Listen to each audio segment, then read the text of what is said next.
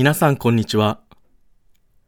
安住紳一郎の日曜天国、アシスタントディレクターの佐藤和垣です。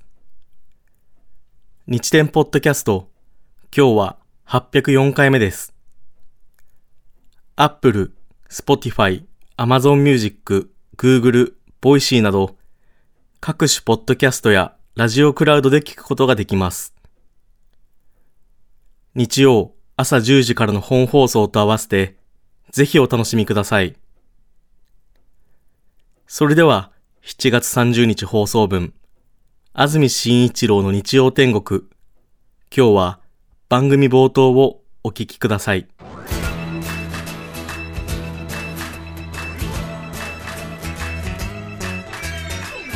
安住紳一郎の日曜天国。おはようございます。7月30日日曜日朝1時になりました。安住紳一郎です。おはようございます。中澤由美子です。皆さんはどんな日曜日の朝をお迎えでしょうか？暑いですね。東京はここ1週間毎日35度を超えています。今日も東京予想最高気温37度ですね降水確率午後夜ともに10%北部山沿いでは午後雷雨の可能性があります。予想最高気温。東京水戸宇都宮で37度。前橋で38度。熊谷で39度。横浜で36度。千葉35度です。各地猛暑日になります。ふーっていう感じですね。東京は今月猛暑日をすでに11日記録していてこれまで最高だった2001年の7日を更新しています。これまでの記録が7日間ですからね。11日間記録ということで今日もこれ確実にいきますからね。今日で12日目になるんじゃないでしょうか。そして明日も多分行くでしょうから多分7月の月間記録は13日っていうことになるんじゃないでしょうかね。2001年のほぼ倍っていうことですもんね。世界的にも猛暑ということで観測史上最も世界的に暑い月になるだろうと国連のグテーレス事務総長も発表していますが地球的問題ですね。そうですね、えー、もう温暖化ではなくて沸騰地球沸騰っていう言葉を国連の事務総長も使ってましたけどこれまではグローバルウォーミングだったんですけどもグローバルボイリングだってうまいこと言ってる場合じゃないだろうって話なんですけどね。具体的な何か対策を持ってもう人類は早急に何かやらないとって感じにはなってきていますよね。今週1週間関東地方1週間の天気見ましてもずっと太陽マークが並んでいまして雨の予報は一つもありません。ねえ。そして東京これから1週間も毎日35度超えですね。そして明日月曜日内陸部では40度近い予想が出ています。特に埼玉群馬の皆さん熱中症対策万全にしてくださいあとは北海道でも十勝地方の池田で5日連続の猛暑日35度超え札幌でも34度と異例の暑さになっています。ほう。あとはこれだけ晴れが続いていますと心配になるのが今度水ですよね。そうですね。この番組は最近聞いたという方は驚かれるかもしれませんがかなり早い段階から関東地方のダムの貯水率を詳細にお伝えしていますが 結構ね、かなり皆さんの水資源に対する知識が深いですもんね、ね。この番組ね。久しぶりにダムの貯水率を発表しますけれども、はい、また最近ちょっと変わってきたことなんですけれども関東は利根川水系ってよく言ったりしますよね、はい、利根川水系8ダムとか言ってね、うん、計8つのダムの数字を言ってたんですけども最近はですねここに1つ増えまして利根川水系9ダムっていうのがモードになってます。んで気をつけてください。9ダム。9ダムになりました。ヤンバダムの運用開始になりまして8ダムってずっと言われてたんですけども9ダムって最近は言うようになってますんではい。ここをぜひアップデートですね。ア。ップデートしてください。利根川水系9ダム。ね。キューダム。9ダム、はい。うん。ですね。東京を中心に関東はほとんど利根川荒川水系の水に頼っているのが80%で玉川水系に頼っているのが20%ですね、なのでこう北から来るのに80で西から来るのにまあ20ぐらい頼ってるってことですよね。であとは神奈川とか川崎から少し都合してもらってる水とあと昭島中心の地下水ですよね。この辺もう皆さんカバーしてますもんね。これだけ知ってるだけでも相当すごいと思いますよ。そうですね。ええ。えあれ忘れてしまいました？利根川から80%。あ一応ね荒川。荒川利根川水系って一緒に考えちゃったりするんです。えて。ええ。であー80%、8割。はい。です多摩川から20%江戸時代からね多摩川からずっと水引いてたイメージありますけど、ね多摩川からの水じゃ足りないっていうことで北からの荒川とか利根川水系から水をたくさんもらうようにずいぶん前に変わりましたですね、はい。ええ。で一部ね地下水を使っている。昭島のあたりとかですけどね。うん。あそこは地下水が豊富なんで井戸を掘って地下水で昭島市内の水道を賄ってるから、ええ。なんか羨ましい。美味しいって話ですよね、うん。羨ましいですよね、はい。なので関東とかがあのーダムでね取水制限かかって水不足だとかなっても昭島のあたりの人たちは俺たちは関係ないって密かに思ってるんでね。そうなんですね。うちは地下水だから関係ないよっていう感じですよね。うん、だから取水制限とかかかると私なんかは八王子のあたりでロケがあるときは昭島のね、うん、ホテル昭島館みたいなところに行ってあの昭和館か。え。行ってあそこをベースにして撮影してシャワーを浴びたりしてるんだよね。意識の高い俺だか俺だから。らねあの迷惑かけちゃいけないと思って。う んどうでもよい。でできるならトイレちょっと我慢したりして、ね、ちょっと我慢してうん。昭島のトイレってことでね、うん。そういうことです。大げさに言ってますよこれ、ええ。あとはほら神奈川県だけはねこっち側の相模川とかうん。富士山の方の水を使ってるんで関東で渇水取水制限で水不足。で水を使わないようにしてください。って言うんだけども神奈川県だけは全く別問題なんだよね。えで富士山の水なんであんまり他の水不足と同じ風にはならないから神奈川だけはいつも猛満体っていうねことですもんね。うんあんまりねええ。こういうこと聞かないですもんね。そうです。驚きました。初めて教えてもらった時。そうですよ。ええ。なのでうん。これも話しましたよね。意識高い俺の場合ですよね。そうです。意識高い俺の場合そはう。どうなるかっていうとあの京浜東北線とか乗っててトイレ行きたくなったら品川とかでは絶対しないわけでねぐっと我慢して川崎のアゼリアまで行くわけですよね。意識高いな俺っていう、ええぐっと我慢、うん、蒲田なんかじゃ降りない。川崎まで我慢しちゃうからね。うん。多摩川を越えるまでぐっと我慢してやるんだったら川崎とか横浜の地下街のトイレをお借りするっていうね。それであいやー私は関東のためにいいことをしたななんて 救ったな。救ったななんて。いやーなんつってね。うん。俺偉いななんて。救世主だな、うん。ええ東京の皆さんなんてね。やってます肝心な話をしてませんけれども。利根川水系9ダム現在の貯水率が80%です。はい。これは平年値で比べると98%ということでほぼ平年並みということですね。うん。ただダム周辺の降水量は梅雨時期雨があまり降らなかったことと7月の猛暑でかなり少なめ。7月の降水量は平年の42%ということで夏の渇水時水不足の時と比べてもかなり少ない降水量だったということでちょっと心配ということですね。うん。ちょっと心配というのは完全に水問題に関しての素人の私が言っていることなので公式の見解じゃありませんのでご注意ください。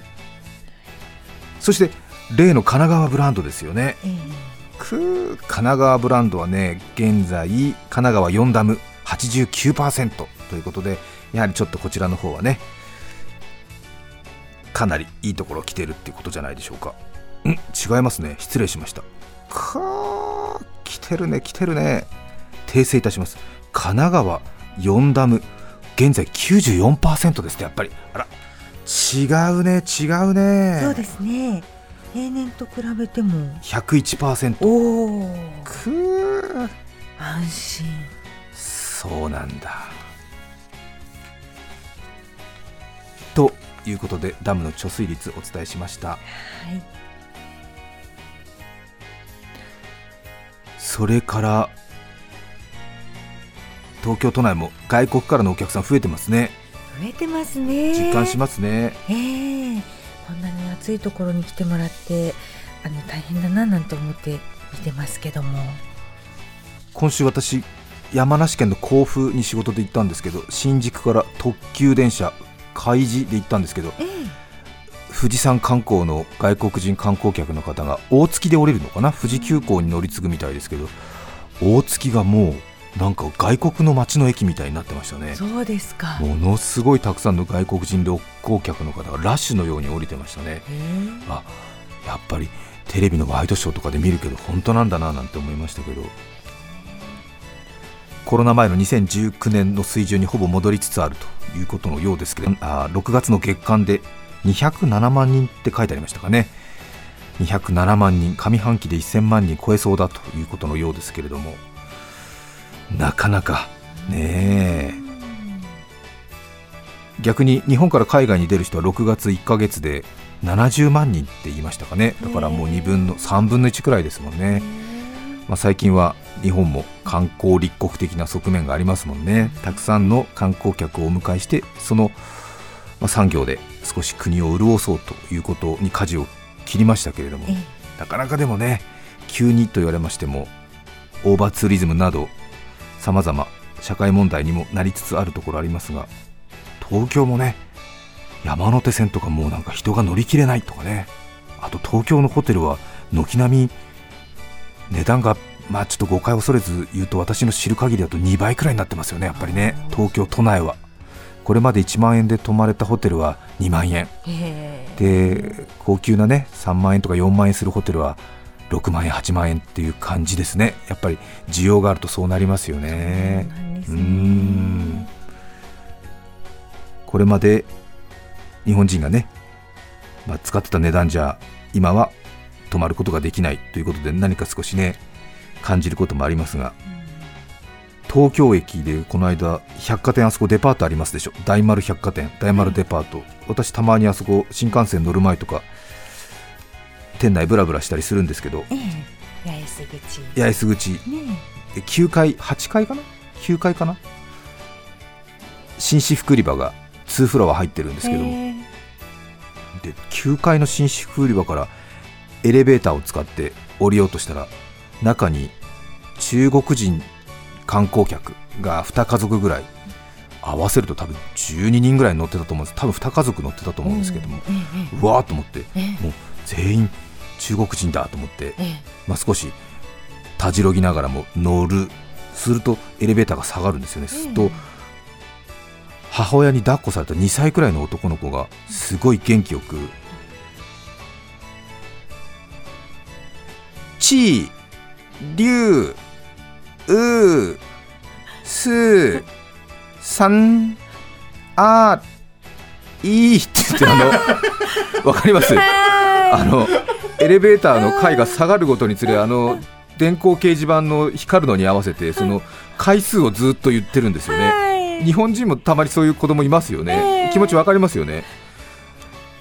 恥ずかしながら私初めて中国語のリスニング成功しました初めて聞き取れた。何言ってるか分かった。何言ってるか分かった、うん、すると急になんか親近感湧くね。やっぱ言葉通じるって大事だなと 思いました。ね。ええー、と思った。へえええー、と思った。可愛いよね。可愛いですね、うん。さんって言ってたね。そうですね。同じ。同じ。ああいいって言ってたね。うん。私はいいでおりましたけど、ね、へえへえと思いましたね やっぱり言葉理解できると全然感情変わってくるななんてそんな風にも思いましたけどそうですよね。ね中国語とかねなかなか一言も理解できないもんね。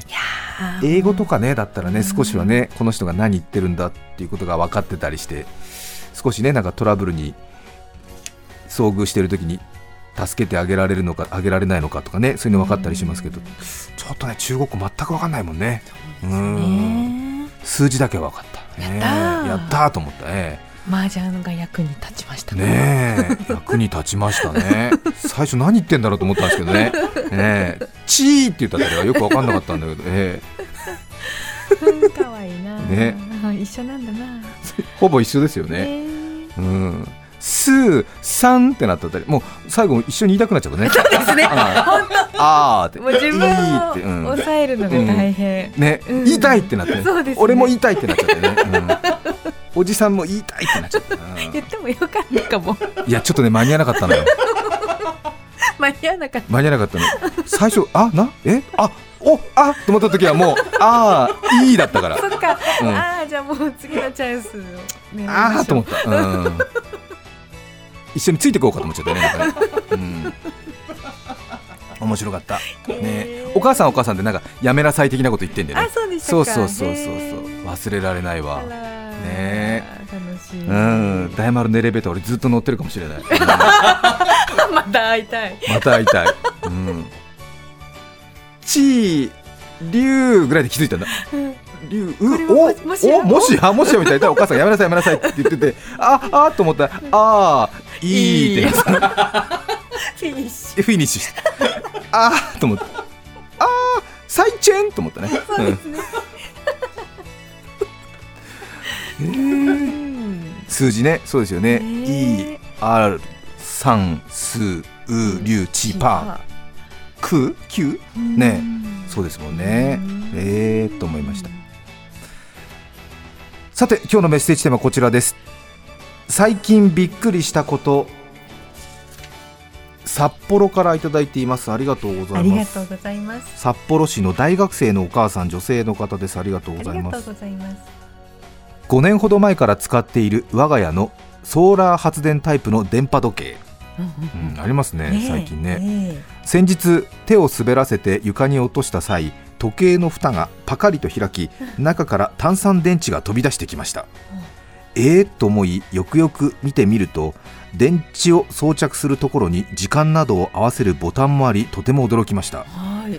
長年ソーラー発電の電波時計と思っていた我が家の時計は電池の力で動く時間も自分で設定するごくごく普通の時計だったのです。家族全員電波時計と信じ疑わず5年使っていました。これで数々の謎も解けました近所の始発のバス停から出るバスになぜかいつも乗り遅れるとか 近所の駅から出る電車にギリギリで乗り遅れるとか。それもこれも電波時計だと思い込んでいた普通の時計を秒の単位まで信じていたせいだと判明し長年の失敗の原因が分かりすっきりしました。我が家の普通の時計は電池を入れ直すとまた動き始めたのでこれからも使い続けようと思います。今は1分早く設定をしています 気づかなかったんだ。そうでしたか、ね。どうして思い込んじゃったんだろう。えもうだから買った時にねうん。これは電波時計だと思ったんじゃない？そうなんですね。ね。えそう電波時計ね最近多いですもんね。そうですよね。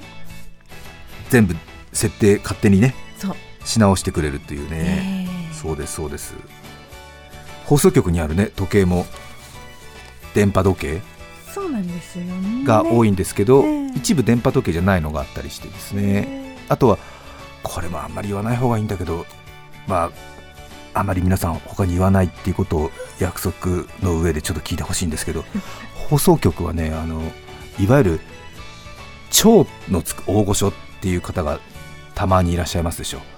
で超大御所の人に時間を守ってくださいっていうふうには多分強く言える人はいないんだよね。なのでその超大御所が来るとなるとその超大御所の面に入る時計をちょっと10分ぐらいねこう先に巻いとくようなねそういう仕事のできるスタッフがいるんだよね、え。へえ。そうすると大御所は大御所なりに時計見てるからえもういかんといかんなこれはみたいなうんでは行こうみたいな感じになるでしょ、うん、だからちょっとその大御所に気分よく仕事してもらうためにも、はい。そのせかしてもなんだからちょっとこう時間を10分とか15分こう先に進めとくっていうそういう仕事のできる人もいるんでね。へえでもそういう人がさ時計を戻さずにさええ現場を離れる時があって。そう。うん、で私みたいなこうなんかうん。平民がやってくると うわもうこんな時間だ。もうこんな時間だ！って慌てていくと張り切ってますね安住さんまだ出た。張り切り侍。張り切り侍来よったかなっていう。また来た。お前が早く来るとみんなも早く来なくてはならないから時間通りに来てほしい。安住が張り切っとる。まただってなるから。うん。いろんなことあるね。そうなんですね。うん。様々だね。そうですね でもびっくりするよね一瞬ね。そうですねそんなことがあるとは。あと私以前あの自分の腕時計を30分前行動をやろうって言った時にその常に腕時計を30分早めにやってたら 電車に乗った時につり革捕まってると結構座ってる人たちがギョッとするんだよねなんかね。私の時計が目に入ってね、うん。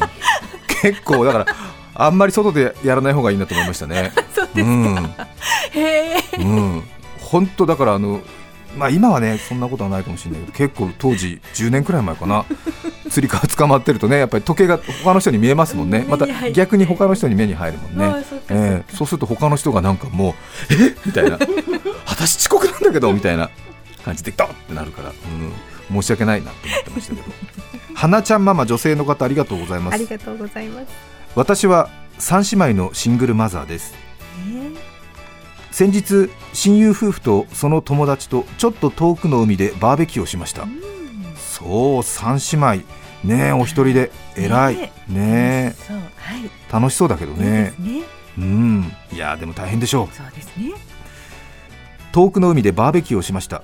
海はとても綺麗でバーベキューもお肉だけではなく海の幸も盛りだくさん。本当に最高です。うん。車で来ていた私はお酒を飲むのを我慢していましたが綺麗な海と美味しい食べ物に囲まれお酒を飲みたい気持ちがぐんぐん上がっていきます。はい。親友夫婦の友達の家が近かったのでみんなで泊まって明日帰ればいいよと誘われました。お。そして夜もまたみんなで飲もうとなり全員でその人の家にお泊まりさせてもらうことになりました。あ子供たちも海水浴がとても楽しかったようでこれはとてもいい夏の思い出になったなぁと思っていました夏休みが終わり娘らは学校からの宿題の日記を完成させました。これは去年の話なのかな？その日記にはその日のことがこう書かれていました。お母さんがお酒を飲んだので帰れなくなりました。知らない男の人の家にお泊まりしました。学校の先生はこの日記を見て何と思ったのでしょうか？そうね。間違ってはいないね、うん、友達夫婦の友達だから、まあ、そうなるよね。知らない男の人の家に泊まりましたっていう。足りない。足りないよね。言葉が足りない、足りないよね。ちょっと心配になるよね。そうです。誤解される。誤解されるしまあでもお母さんもまあこういうこともあるよなみたいな、まあね。まあね、うん。別にね担任の先生はあれだよね、うんこの子が私に SOS を出しているのかって思ったりするよねなんかね、うみ、ん、でもそれはそれでお母さんの事情だからなみたいな、うん、あんまり深入りしてはなるまいなんて。わかんないけど。東京都のポンタヌさん女性の方ありがとうございます。ありがとうございます。最近びっくりしたことは買ってもいない宝くじの当選金をめぐり旦那と喧嘩をしたことです。いいね虎の狸の。ほとんど喧嘩もしない仲のいい夫婦なんですが。そう。なぜかサマージャンボの当選金7億円の分配方法で揉めに揉めお互い一歩も引かない状況となり最終的に分配の少なさに私が悔し泣きをし喧嘩は終了しました。しばらくし冷静になりあまりにもバカバカしい喧嘩ができる自分たちにとても驚きました高額当選者の転落人生はたまにテレビなどで見ますが私たち夫婦もその気があるようです。その気があるようです。当選しては困るので引き続き宝くじ購入はあまりしないように考えています。穏やかに暮らしていきたいと考えています。ねえ普段ほとんど喧嘩もしない仲のいい夫婦なんですが 買ってもいない当たってもいないじゃない。買ってもいない宝くじの当選金をめぐり旦那と大喧嘩。大喧嘩最終的に私が悔し泣き。ね またちょっとね家庭の話だからこそその人の本質が見えるっていう時ね。あるよね。そうですね。うん。多分本当に悔しかったんだと思いますね。そうでしょ？きっと。多分。うん。分配7億円の分配方法で揉めたんでしょ？そうきっとね。うん。どういうことだったのかな？そうですね。いや自分が買った宝くじ当たったら7億円私にも少しくれるんでしょ？って言った時に多分旦那さんがきっとリアルに答えちゃったんじゃない？きっとね、うん、まあ1億ぐらいはやるよみたいなことを言って 1億少ないでしょみたいな。ああみたいなことになったんじゃない？きっとね、ね。1億少ないでしょ。7億だってなんであなたが6億で私1億なのよ。ね。譲りに譲ったってあんた4億で私3億でしょみたいなことだよね。うん。私2億って言われても喧嘩するよみたいなことなのかもしれないね。うん。冗談じゃないよみたいな。離婚だよ離婚みたいな。慰謝料払ったってこっちお釣り来ちゃうよなんてさ絶対やらねえよみたいなことになったんでしょ？きっとね。わかんないけど。そうで7億ってのがよくないのかな、うん、割り切れないから。奇数でね。うんどうなんだろう。うん。うん。買ってもいない宝くじの人の話で乗っちゃうっていうね。楽しませていただいて。楽しませていただきました。ありがとうございます。7月30日放送分、安住紳一郎の日曜天国。今日はこの辺で失礼します。安住紳一郎の日曜天国。殿様ガエルアマガエルいろいろカエルがいるけれど妻のいない日曜日父ちゃんうちで生き返る。TBS ラジオ954905さて、来週8月6日のメッセージテーマは、ちょっと自慢したいこと。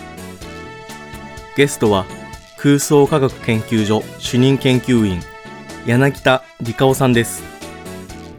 それでは来週も日曜朝10時 TBS ラジオでお会いしましょう。さようなら。